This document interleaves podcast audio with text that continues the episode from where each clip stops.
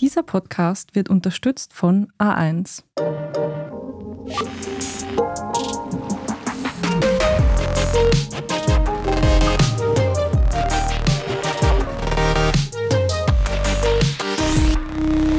Willkommen zu Lohnt sich das, der Standard-Podcast über Geld. Mein Name ist Annika Dang. Gold, Krypto und Aktien waren gestern. Viele junge Menschen interessieren sich heute für Sneaker, Uhren oder Luxushandtaschen als Wertanlage. Aber taugt Mode wirklich als Investment? Darüber spreche ich in dieser Folge mit zwei wunderbaren Gästen, Moderedakteurin Anne Feldkamp und Uhrenexperte Markus Böhm aus unserem Lifestyle-Ressort. Hallo. Hallo. Wenn euch unser Podcast gefällt, dann abonniert uns am besten gleich noch, bevor es losgeht, auf Spotify, Apple Podcast oder wo auch immer ihr uns hört dann seid ihr auch immer die Ersten, die eine neue Folge hören können. So, zum Start wollte ich dich, Anne, gerne fragen, könntest du uns einmal erklären, woher kommt denn überhaupt dieser Hype um Sneaker, Uhren und Taschen? Das ist natürlich eine riesengroße Frage, die gar nicht so einfach zu beantworten ist. Also ich kann nur so ein paar Schlagworte mal nennen. Der Sneaker-Hype der letzten Jahre, finde ich, hat wahnsinnig viel mit Kanye West zu tun, der sich jetzt nur noch Ye nennt und seiner Zusammenarbeit mit Adidas. Das erste Yeezy-Modell, also das ist quasi die Schuhmarke gewesen, die die beiden zusammen geführt haben, erschien im Februar 2015. Das ist jetzt fast ein Jahrzehnt her. Das deutsche Unternehmen hat damals die Zusammenarbeit als die bedeutendste Partnerschaft aller Zeiten zwischen einer Sportmarke und einem Nicht-Athleten bezeichnet. Und ich glaube, das ist recht bezeichnend. Selbst nachdem die Kooperation aufgrund fragwürdiger Aussagen von je beendet worden ist, sollen sogar Bestellungen im Wert von über 500 Millionen Euro eingegangen sein bei Adidas. Also das erklärt so ein bisschen die Tragweite. Und außerdem muss man sagen, dass die Luxusmodeindustrie in den vergangenen Jahren unter Zugzwang war. Also um neue Kunden zu gewinnen, ging man halt eben Streetwear-Kooperationen ein. Und als Meilenstein gilt da durchaus die Zusammenarbeit von Louis Vuitton mit dem New Yorker Skater-Label Supreme. Das war im Jahr 2017. Ein Jahr später wurde dann Virgil Abloh bei Louis Vuitton als Männermodedesigner installiert. Und der ließ damals, ich weiß nicht, ob sich da noch jemand dran erinnert, einen hunderte Meter langen Laufsteg in Regenbogenfarben aufbauen. Und gemodelt haben vor allen Dingen Rapper. Das hat, würde ich sagen, die Modeindustrie umgekrempelt und auch so Tür und Tor geöffnet für Kooperationen mit Streetwear-Marken. Ja, Hip-Hop und Rap ist ein gutes Stichwort. Ich würde diesen Hype um Luxusuhren auch irgendwie so damit in Zusammenhang bringen, dass die eher konservative Uhrenindustrie 2005 begonnen hat, den Hip-Hop für sich zu entdecken. Also ganz besonders hervorheben kann man da Audemars Piguet, die haben 2005 zusammen mit Jay-Z eine Uhrenedition herausgebracht, die sich sehr gut verkauft hat und das noch quasi in dieser Pre-Social-Media-Zeit. Mit Social Media hat sich das dann noch ein bisschen beschleunigt. Es gibt mittlerweile jetzt eigene Instagram-Accounts, Watch-Spotter, die quasi jeden Rap-Superstar irgendwie abfeiern, der irgendwo seine Rolex herzeigt, seine Risha Mill wenn zum Beispiel jetzt oder auch wenn Tom Brady jetzt seine Rolex irgendwo trägt bei einem Spiel oder nach vor einem Spiel, dann wird das total abgefeiert oder DJ Khalid, wenn er mit seiner voll ausgefassten Jacob Co., also seine Uhrenmarke, eine etwas kleinere, aber halt sehr teure Uhrenmarke, auftritt oder Post Malone mit seiner Richamil. Ja, ich denke mal, das hat der Uhrenindustrie eine neue Zielgruppe gebracht und damit, das hat sicher den Hype einigermaßen angeheizt. Man sieht, dass da ja recht ähnliche Akteure zum Teil vertreten sind, die irgendwie diesen Hype ausgelöst haben. Meine nächste Frage wäre, warum kosten denn manche Uhrenmodelle, Luxushandtaschen oder auch Markenturnschuhe Secondhand, also über Plattformen oder private HändlerInnen, mehr, als wenn ich sie neu in einem Geschäft kaufe? Ja, tatsächlich ist es so, dass man am Secondhand-Markt Modelle findet, die es nicht mehr gibt, die nicht mehr hergestellt werden oder deren Produktion eingestellt wurde. Ich habe da jetzt ein Beispiel rausgesucht. Omega hat das Speedmaster-Modell Walter Shearer vor kurzem eingestellt. Die ist bekannt als die erste Omega im All. Und sobald das bekannt gegeben wurde, sind die Preise am Second-Hand-Markt in die Höhe gegangen. Also das sieht man auch bei anderen Modellen wie der Nautilus in Stahl, die nicht mehr produziert wird, von Patek Philippe. Die hat dann am Second-Hand-Markt, also ist richtig abgehoben, kann man sagen. War schon vorher begehrt und wurde dann eben nochmal begehrter. Im Zusammenhang mit Omega Walter Shearer ist es interessant, dass das jetzt nicht die Originaluhr aus 1959 war, das ist die Kollektion, sondern eine Wiederauflage, die quasi als fortlaufend nummerierte Edition aufgelegt wurde. Also es geht nicht nur unbedingt immer darum, dass es um Originaluhren aus dieser Originalkollektion geht, sondern auch um Also bezieht sich auch auf Wiederauflagen, die quasi noch einmal eingeführt wurden. Dann gibt es natürlich auch Modelle, die im Handel, im normalen Neukauf schwer zu kriegen sind. Stichwort Rolex.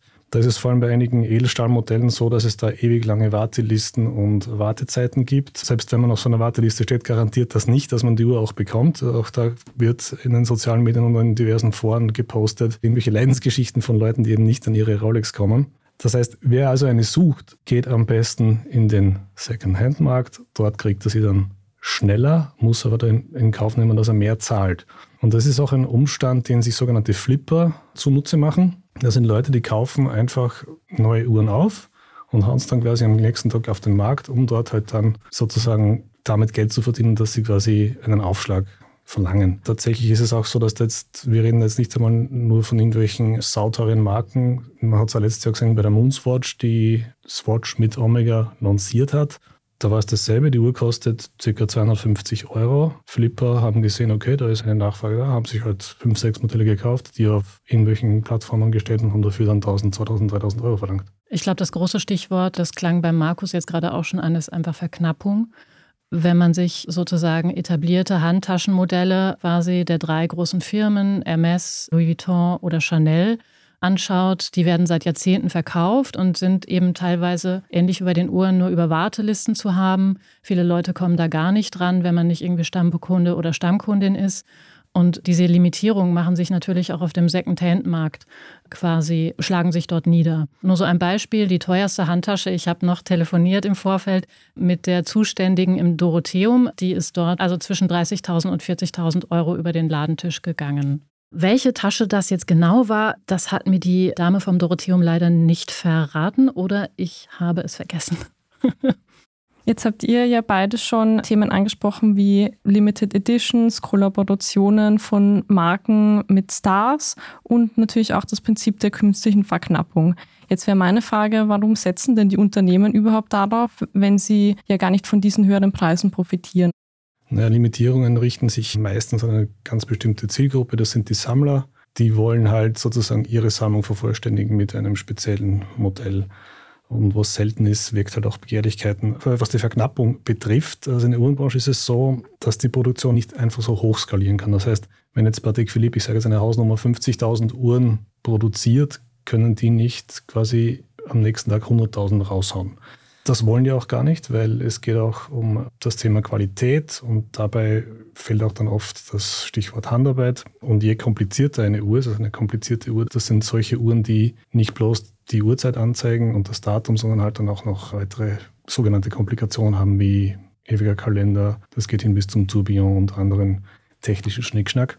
Das heißt, um eine solche komplizierte Uhr herzustellen, braucht es viele Arbeitsschritte und fast alle Arbeitsschritte sind dann noch per Hand zu machen. Und was den Secondhand-Uhrenmarkt betrifft und wie die Produzenten dazu stehen, die beäugen das natürlich auch kritisch. Also ist tatsächlich so, dass sie sich natürlich auf der einen Seite freuen, weil auch der Secondhand-Markt zeigt natürlich, wie sehr performt meine Marke, wie sehr ist sie begehrt. Das ist auch ein bisschen eine Image-Geschichte. Natürlich, wenn eine Uhrmarke im Sandmarkreisen hoch angesehen ist, ist das für die gesamte Marke natürlich super. Und konkret warum man quasi das zulässt. Es ist jetzt so, dass zum Beispiel Rolex begonnen hat, ein eigenes Certified Pre-Owned-Programm zu starten. Das heißt, sie versuchen jetzt auch die gebrauchten Uhren, die sie ja schon einmal verkauft haben, noch einmal zurückzubekommen, zumindest von den Fachhändlern. Dann werden die dort noch einmal zertifiziert und dann erst dürfen die Fachhändler sie verkaufen. Das heißt, die halten jetzt auch auf diesem Markt die Hand drauf. Das heißt, das machen die erst seit kurzem, haben die das für sich das entdeckt, das Potenzial. Jetzt, wo quasi dieser Certified Pre-Owned-Markt so dermaßen explodiert ist und offenbar wirklich Milliarden drinnen stecken und sie gesehen haben, okay, es gibt diverse Plattformen, die damit wirklich viel, viel Geld verdienen, haben sie gesagt, okay, gut, wir schauen, dass wir da auch noch ein Stück vom Kuchen kriegen. Bei den Modehäusern ist wahrscheinlich ein ähnlicher Hintergrund, oder?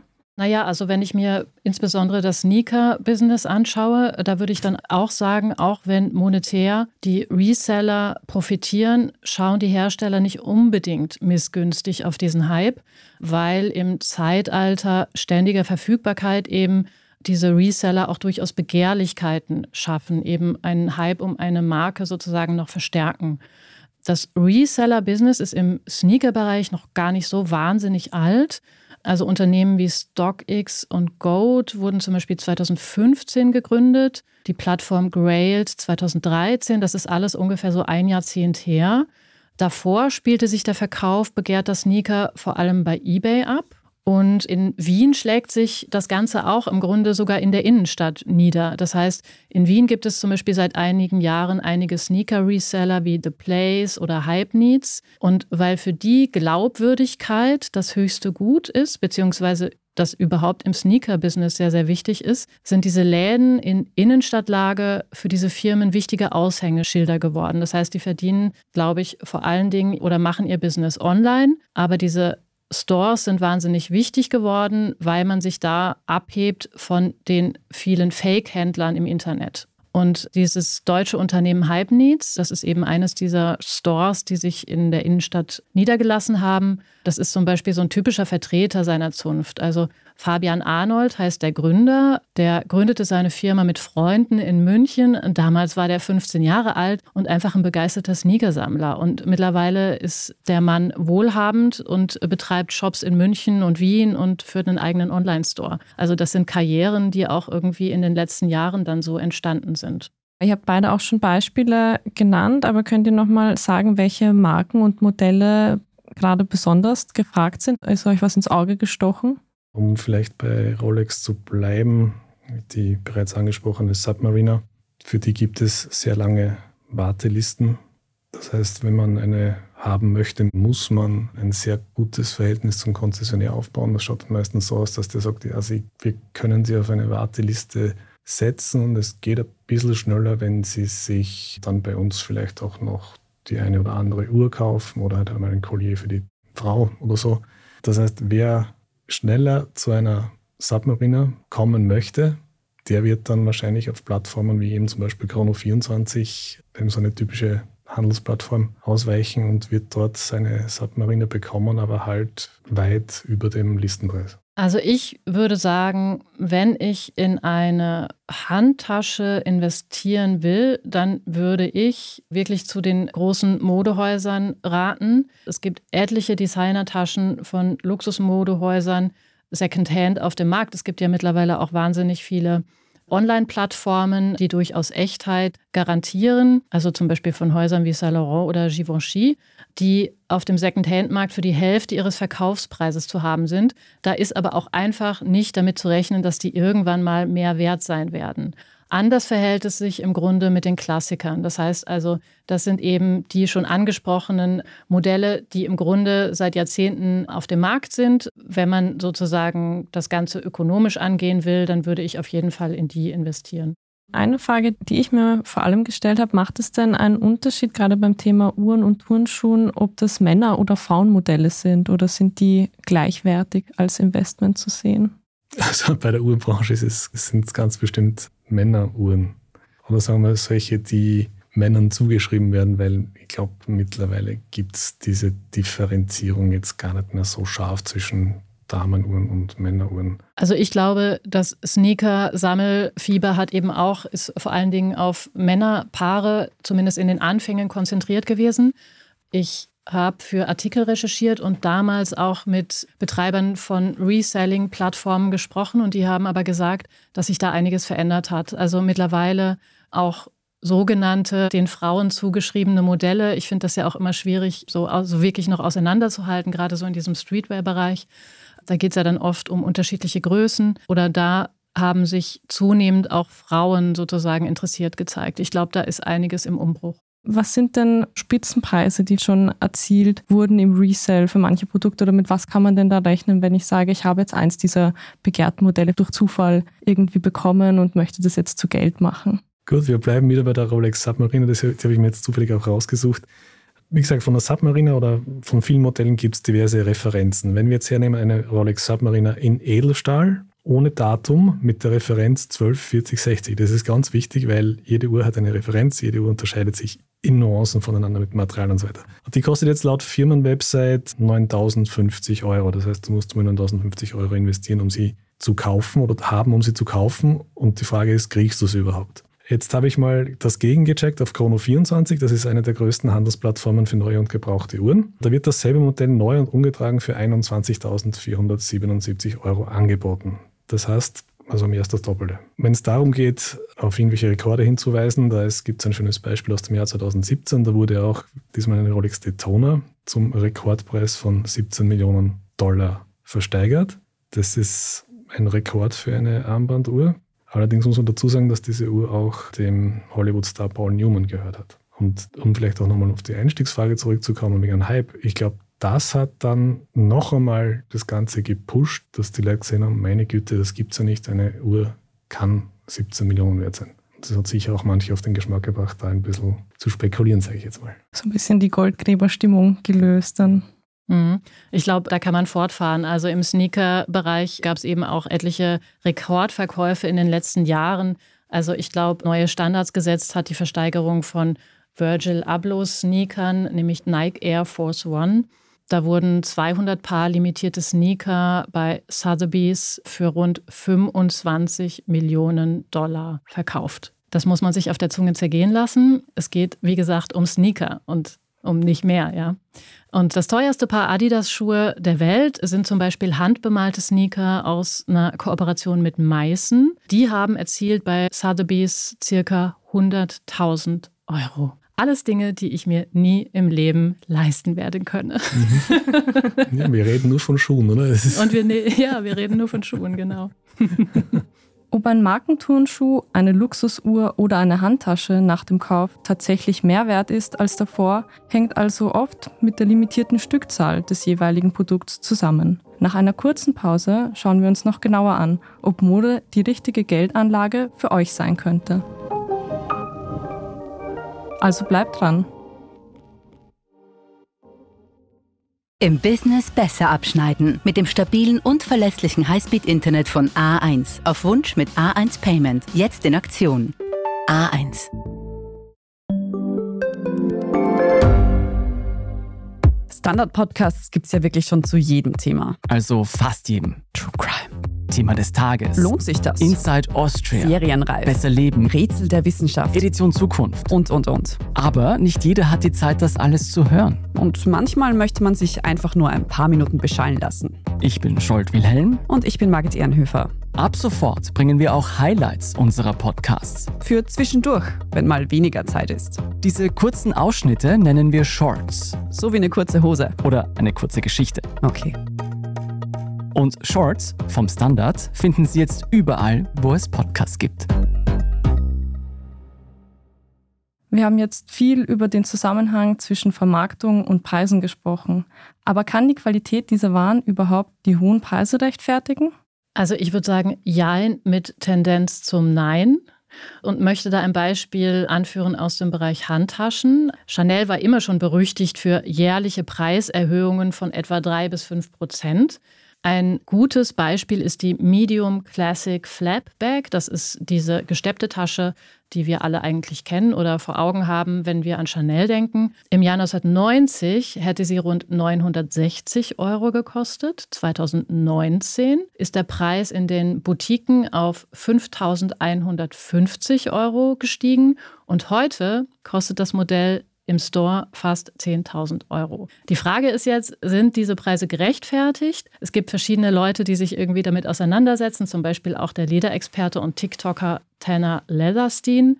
Und der kommt zu einer Antwort, die ich ganz gut nachvollziehen kann. Er nimmt nämlich auf seinem Kanal regelmäßig Luxusprodukte auseinander, um dann zu kontrollieren, ob das Material dann auch wirklich diesen Preis rechtfertigt. Und sein Fazit, speziell bei der Chanel-Handtasche, man bezahlt nicht für die gesteigerte Qualität in der Verarbeitung oder eben des Leders, sondern vor allen Dingen für das Luxus-Image. Und das schlägt sich dann natürlich auch auf dem Secondhand-Markt, zum Beispiel bei Auktionspreisen nieder.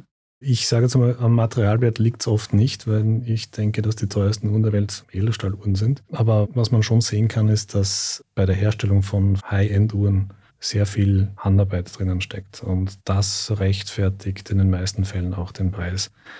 Zum Beispiel ein Uhrengehäuse wird stundenlang per Hand poliert, dass es den perfekten Glanz hat. Jede Kante an jedem noch so kleinen Bauteil wird noch einmal finisiert, oft dann noch zusätzlich dekoriert, Das passiert alles per Hand. Man darf auch nicht vergessen, und wir reden ja hier vor allem von Schweizer Uhren und nachdem die Schweizer also im Luxusuhrenmarkt sind die natürlich dominant. Die Schweiz ist ein Hochlohnland. Das heißt, das zahlt man natürlich auch mit. Und jetzt haben wir dann auch noch den Entwicklungsaufwand für ein neues Uhrwerk. Das muss ja auch alles entworfen, designt, durchgeplant werden. Das dauert oft Jahre, bis das einmal auf den Markt kommt. Natürlich müssen die Kosten dann auch irgendwie reingespielt werden und das merkt man alles am Preis. Einige Hersteller entwickeln sogar eigene Goldlegierungen oder geben zumindest ihren eigenen Stahl in Auftrag und solche Dinge. Selbstverständlich spielt auch Status und Exklusivität eine Rolle, ganz klar. Dann natürlich die Marketingkosten müssen auch irgendwie reingespielt werden. Aber was man halt auch dazu sagen kann, ist, dass eine Uhr ein Leben lang hält und auch darüber hinaus. Das heißt, man könnte sie immer wieder reparieren und sie wird wahrscheinlich auch noch in 100 Jahren laufen. Von daher sage ich mal, ist der Preis durchaus gerechtfertigt. Du hattest jetzt gerade angesprochen, die Uhr hält ein Leben lang. Jetzt habe ich mir auch die Frage gestellt, eben wenn ich jetzt eines von diesen gefragten Uhrenmodellen, aber auch Sneakern oder Handtaschen hätte, darf ich die denn dann überhaupt tragen oder sollte ich die eigentlich so verwahren, dass sie im bestmöglichen Zustand ist? Was würdet ihr dazu sagen? Da gehen die Meinungen auseinander. Es ist immer interessant zu sehen, dass manche Modelle, die bestimmte Alterungserscheinungen haben. Also wenn jetzt zum Beispiel die Linette vor 30 Jahren noch, ich sage jetzt irgendwas, schwarz war und jetzt durch die Sonneneinstrahlung braun geworden ist, dass sich das Zifferblatt verändert hat, dass in eine Kleinigkeit, woran man vielleicht sieht, dass die Uhr doch von Hand gemacht wurde, weil zum Beispiel ein Index falsch aufgeklebt wurde oder was auch immer, das macht dann für manche Sammler die Uhr wirklich begehrenswerter als eine, die komplett 30 Jahre im Safe gelegen ist. Das ist auch immer so eine Streitfrage, was man macht. Kauft man die Uhr, um sie nur im Safe zu haben oder um sie wirklich auch zu tragen? Und ich gehe mal davon aus, weil es spielen ja auch Emotionen eine Rolle, ist ja ganz klar, dass man die Uhr durchaus tragen sollte und nicht einfach wegsperren sollte, um dann das quasi wie, ich nicht, Goldbahn herumliegen zu lassen. Also das ist wirklich meine ganz persönliche Meinung. Halte ich nicht für richtig. Ja, ich glaube, auch im Sneaker-Business gehen da die Meinungen auseinander. Aber wenn es wirklich darum geht, dass ich einen Sneaker kaufe, der nicht an Wert verlieren soll, dann sollte ich ihn auch nicht tragen. Das heißt also, Tragespuren zum Beispiel an der Sohle kommen nicht so gut. Die Leute, die wirklich darauf warten, dass die Dinge an Wert gewinnen, die sperren sie in einen Karton und lassen sie zu Hause irgendwo stehen und bewundern sie eventuell nebenbei. Mein persönlicher Zugang wäre das nicht, aber ich bin eben auch keine wirkliche Sammlerin, muss ich sagen, ja. Ihr habt ja sehr viel Expertise einfach in diesen Themenbereichen. Man muss sich ja dann auch viel damit befassen, also viel Recherche betreiben. Wenn man das wirklich ernsthaft als Investment verfolgt, würdet ihr sagen, lohnt sich das dann, dann überhaupt als Laie in Mode zu investieren oder wie gut muss man den Markt kennen? Das ist eine gute Frage. Also auch ich musste mich, obwohl ich mich recht viel mit Mode beschäftige, jetzt nochmal speziell damit auseinandersetzen. Also ich würde sagen, wenn ich kein wirkliches Interesse daran habe, ja, dann ist es den Aufwand nicht wert. Aber wenn ich Lust darauf habe, irgendwie mich auseinanderzusetzen und Social Media spielt dem ja auch in die Hände, das heißt also, auch da kann ich getriggert werden oder kann mich nebenbei irgendwie mit solchen Dingen auseinandersetzen, dann würde ich sagen, go for it, ja. Aber es gehört auf jeden Fall eine Auseinandersetzung dazu, würde ich sagen. Und wenn die nicht so von der Hand geht, dann würde ich erst gar nicht damit anfangen. Ja, ich habe vor kurzem ein Interview gehabt mit Fred Mandelbaum, einem Wiener Uhrensammler, der, sage jetzt mal, die wertvollste, größte Breitling-Sammlung der Welt hat. Der meinte damals, dass eine Uhr nur einen garantierten Return on Investment bringt, um in der Wirtschaftssprache zu bleiben, nämlich die Freude jedes Mal, wenn man sie trägt. Und er ist auch der Meinung, man sollte sich eine Uhr kaufen, weil sie einem gefällt und sie nicht als Wertanlage sehen. Das heißt, sie ist keine Investment-Class. Ganz einfach. Hinzu kommt, dass der Markt auch bei den Uhren volatil ist, zwar vielleicht nicht so wie bei den Aktien, aber doch vergleichbar. Es gibt Boomphasen, dann gibt es wieder Phasen, wo es wieder bergab geht. Momentan zum Beispiel sehen wir, dass eine Marktkorrektur auf dem Secondhand-Uhrenmarkt stattfindet. Das heißt, die Preise normalisieren sich wieder. Ja, immer noch auf hohem Niveau, aber sie normalisieren sich. Hinzu kommt eben, du musst dich einlesen in das Thema, du musst dabei bleiben, du musst wirklich alles verfolgen. Also du musst wissen, welche Modelle gerade angesagt sind, welche könnten einen Wertzuwachs haben und so weiter und so fort. Wenn man jetzt hergeht und wieder, ich nehme jetzt wieder die Speedmaster von Omega her, die wurde 1957 das erste Mal gebaut und hat mittlerweile eine Bandbreite von 40 Modellen. Und welches von den 40 wird eine Wertsteigerung haben? Das weißt du nicht. Und selbst bei den Rolex-Uhren ist es auch so, die gelten als wertstabil. Das hängt sicher auch damit zusammen, dass auch Rolex jedes Jahr die Preise anhebt. Weil ich weiß nicht, ob das ein Indikator dafür ist, dass die Uhr, die man vor zwei Jahren gekauft hat, auch in fünf Jahren noch genauso viel wert sein wird. Wie auch immer, auch die sind Wertschwankungen unterworfen. Das heißt, wenn man einmal eine bekommt, heißt das noch lange nicht, dass die dann auch wirklich das gleiche Wert sein wird. Hilfreich ist es da, wenn man sich zum Beispiel den Subtile Watch Index von Bloomberg anschaut. Dort habe ich jetzt vor kurzem gesehen, dass einige Rolex-Modelle in den letzten zwölf Monaten bis zu 18 Prozent an Wert verloren haben. Also man kann auch einfahren damit. Das heißt, es geht nicht immer bergauf. Es geht nicht immer bergauf, ist wahrscheinlich wie mit den Aktien, einfach liegen lassen. Ja. Okay, aber das klingt jetzt insgesamt nach sehr viel Aufwand für Personen, die sich davon nur das schnelle Geld erhoffen. Das heißt, das wäre wahrscheinlich eher was, was man dann lassen sollte. Ja, ich meine, wenn man zum Beispiel sich nimmt die Moonswatch, da hat man dann vielleicht auch als jemand, der nicht so in der Blase dann ist, mitgekriegt, okay, hier gibt es offenbar eine Nachfrage, die nicht bedient wird. Und wenn ich das Glück habe, eine zu haben, kann ich dann relativ schnell einiges, also ein bisschen Geld zumindest machen. Das passiert aber auch nur alle 20 Jahre, sage ich mal, dass du dann quasi auch aus wenig Geld viel mehr Geld machen kannst. Das ist, ja, ich weiß es nicht. Es ist auch spekulativ in gewisser Weise. Abschließend habe ich noch eine persönliche Frage an euch beide. Und zwar würdet ihr sagen, für euch persönlich würde es sich lohnen, einen Mode- oder Luxusartikel als Wertanlage zu kaufen? Oder habt ihr das vielleicht selber, dass ihr irgendwie ein Stück daheim habt, von dem ihr wisst, dass es vielleicht mal mehr wert sein wird als zu dem Zeitpunkt, als ihr es bekommen oder gekauft habt? Also in Mode würde ich schon mal gar nicht investieren. Denn vielleicht mit Ausnahme von Dianas Schäfchenpullover, der zuletzt in der Versteigerung 1,1 Millionen Dollar erzielt hat, ist die Instandhaltung von Textilien kompliziert. Man sollte, wenn, dann eher in Accessoires investieren. Die sind aufgrund ihrer Objekthaftigkeit leichter zu lagern und zu verkaufen. Außerdem sind sie größenunabhängiger als Textilien, wo es ja immer um Kleidergrößen geht.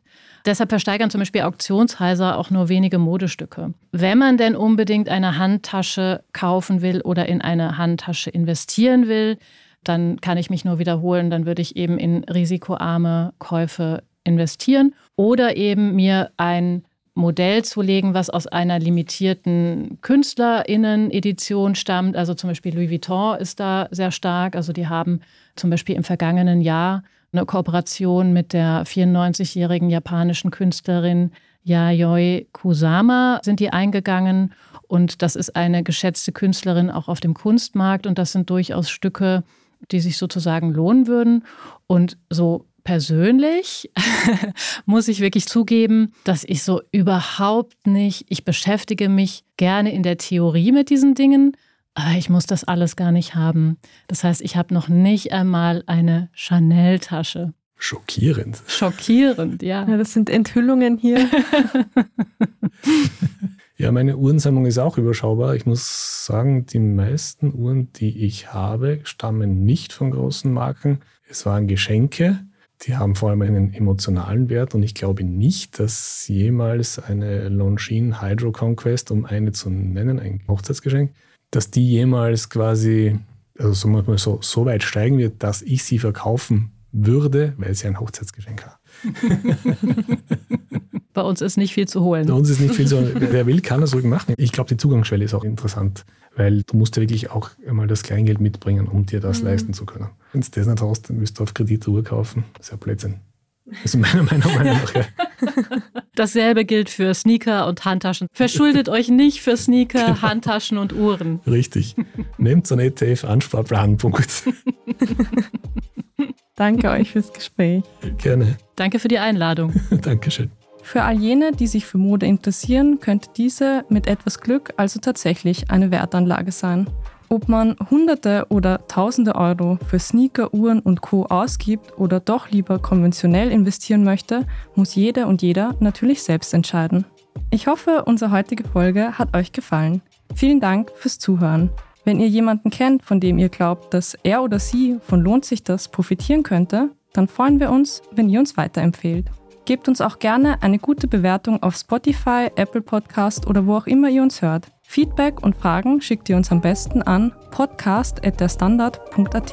Diese Folge wurde produziert von Christoph Neuwirth. Ich bin Annika Dang. Ciao und bis zum nächsten Mal.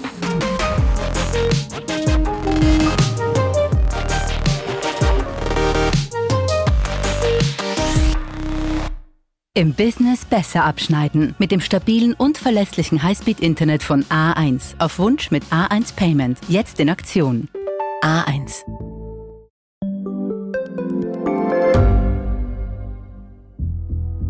Was ich nicht nachvollziehen kann, ist, warum an jedem Unrecht immer ich schuld sein soll. Ein Korruptionsskandal jagt den anderen. Österreich hat in den letzten 30 Jahren viel über Klimaschutz gesprochen, aber zu wenig getan. Die Politik verschläft die Klimakrise. Die Behörden haben alles richtig gemacht. Fehler vergisst man, statt daraus zu lernen. So sind wir nicht. So ist Österreich einfach nicht. Aber wie ist Österreich dann? Das wollen wir bei Inside Austria herausfinden. Wir blicken auf die großen österreichischen Skandale. Von Ibiza bis Ischgl. Wir wollen wissen, wer dafür in der Politik die Verantwortung trägt. Und wir schauen genau hin, wo Österreich über seine Grenzen hinaus mitmischt. Vom Wirecard-Skandal bis zum Ukraine-Krieg. Das ist Inside Austria von Standard und Spiegel. Jeden Samstag eine neue Folge, überall, wo es Podcasts gibt.